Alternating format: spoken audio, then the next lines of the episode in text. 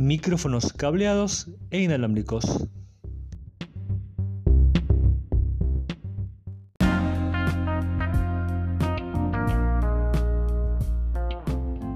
Hola, ¿qué tal? ¿Cómo están? Bienvenidos. Este es otro podcast de Audio Record Radio para todo el mundo de habla hispana.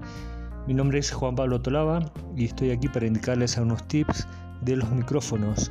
Esta vez hablamos de los tipos de micrófonos cableados inalámbricos. Si bien esta toma la estoy haciendo incluso desde un teléfono celular, muy distinto a lo que hago siempre en el estudio, también es a propósito para que sepan y escuchen las diferencias de, calidad. Obviamente el, el smartphone, en este caso que tengo un Android, no está optimizado para este uso.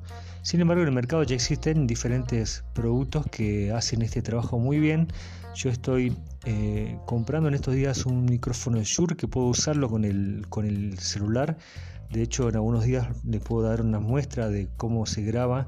Esto lo hice más por una cuestión de tiempo, que a veces no tengo para estar en el estudio grabando mucho tiempo, entonces puedo hacerlo desde cualquier parte, como por ejemplo de una oficina donde paso muchas horas y estos tipos de micrófonos son ideales para sacarnos de apuro, además con la posibilidad de, tener mucha, mucha calidad en la grabación para una posterior edición.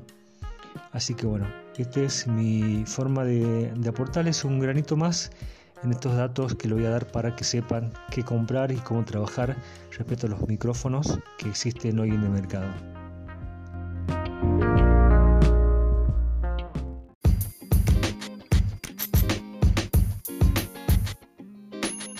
Bien, tanto los micrófonos cableados como los inalámbricos tienen ventajas y desventajas. El secreto está en saber cuándo usar cada uno. Por ejemplo, el micrófono inalámbrico nos brinda la comodidad de poder trasladarnos a grandes distancias sin pensar, por ejemplo, en enredarnos o quedarnos corto de cable. Por el contrario, con el micrófono cableado no debemos pensar en la carga de batería que es lo más habitual que suele ocurrir. A mí, de hecho, me ha pasado haberme quedado sin batería en un evento, a veces por descuido propio, a veces por una cuestión externa, pero bueno, siempre se recomienda que cuando usen estos micrófonos con baterías tengan obviamente dos o tres pilas cargando mientras eh, el evento está ocurriendo. Eh, si vamos a usar micrófonos estáticos, por ejemplo, situados alrededor eh, o encima del orador, de los protagonistas, a quien estamos registrando, o incluso apoyados en algún pie o, jirafa de, micrófono, conviene trabajar con los eh, micrófonos cableados. Esto nos permitirá justamente liberarnos de la preocupación de quedarnos sin audio de forma sorpresiva por algún problema de baterías. Eh, como le digo, a mí me ha pasado esto, eh, pruebo los dos, tengo en diferentes ocasiones, en, diferentes, eh, en diferentes eventos, tengo que alternar, pero si me preguntan a mí, yo prefiero particularmente usar cable con micrófono. Esto sí, siempre los, los micrófonos con este con cable balanceado, porque es el que evita el ruido. Y si no saben armar, busquen en YouTube, hay muchas opciones de hacer, mucho para aprender a hacerlo. Así que bueno, es, eh, el tema es así, micrófono siempre con cable balanceado. Esto hace que, que, que se eliminen todos los ruidos que vienen por alguna señal defectuosa.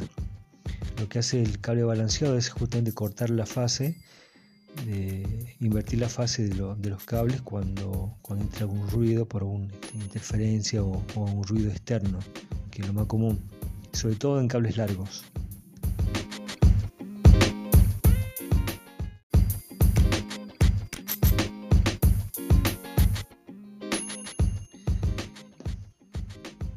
Y bien, pero sin cambio vamos a usar un, un micrófono que estará en permanente movimiento, suponiendo que, él o los protagonistas eh, se muevan por toda la locación, lo aconsejable es utilizar los de tipo inalámbrico, dado que el movimiento puede provocar eh, un corte en el cable generando ruidos eh, o interrupciones indeseadas. Bien, los micrófonos inalámbricos son ideales para trabajar entonces eh, en movimiento. Eh, pero hay que estar pendiente siempre de la carga de la batería. Hay algunos modelos de micrófonos que obviamente permiten cambiar los canales y, la, y los canales y la frecuencia de, radio con la que van a trabajar. No todos los de gama baja suelen tener un, número fijo y no se pueden cambiar. Lo que a mí, a menos desde mi, mi ejemplo, eh, yo trabajo en un lugar que está lleno de universidades y, la, y, recinto donde yo tenía los micrófonos, los primeros que teníamos que eran fijos, aparentemente coincidían con, con una radio local. Entonces yo cuando usaba el micrófono se metía en la FM por, por medio del micrófono. Cada vez que yo prendía el micrófono se metía esta radio. Esa era la desventaja. Obviamente después yo pedí un micrófono mejor. Eh, de esto que se pueden cambiar la frecuencia y el canal porque en el escaneo hace una búsqueda de canales libres, entonces cuando detectó un canal vos simplemente sincronizás el micrófono con la base y esto hace que no tengas ningún tipo de interferencia.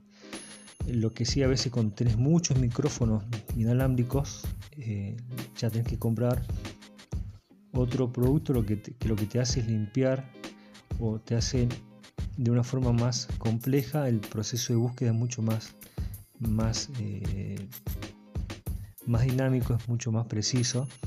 Pero bueno, no, tampoco se recomienda comprar 10 micrófonos inalámbricos, sino unos, unos cuantos pocos para que puedan trabajar en un buen rango de frecuencias de radio y sin ningún problema.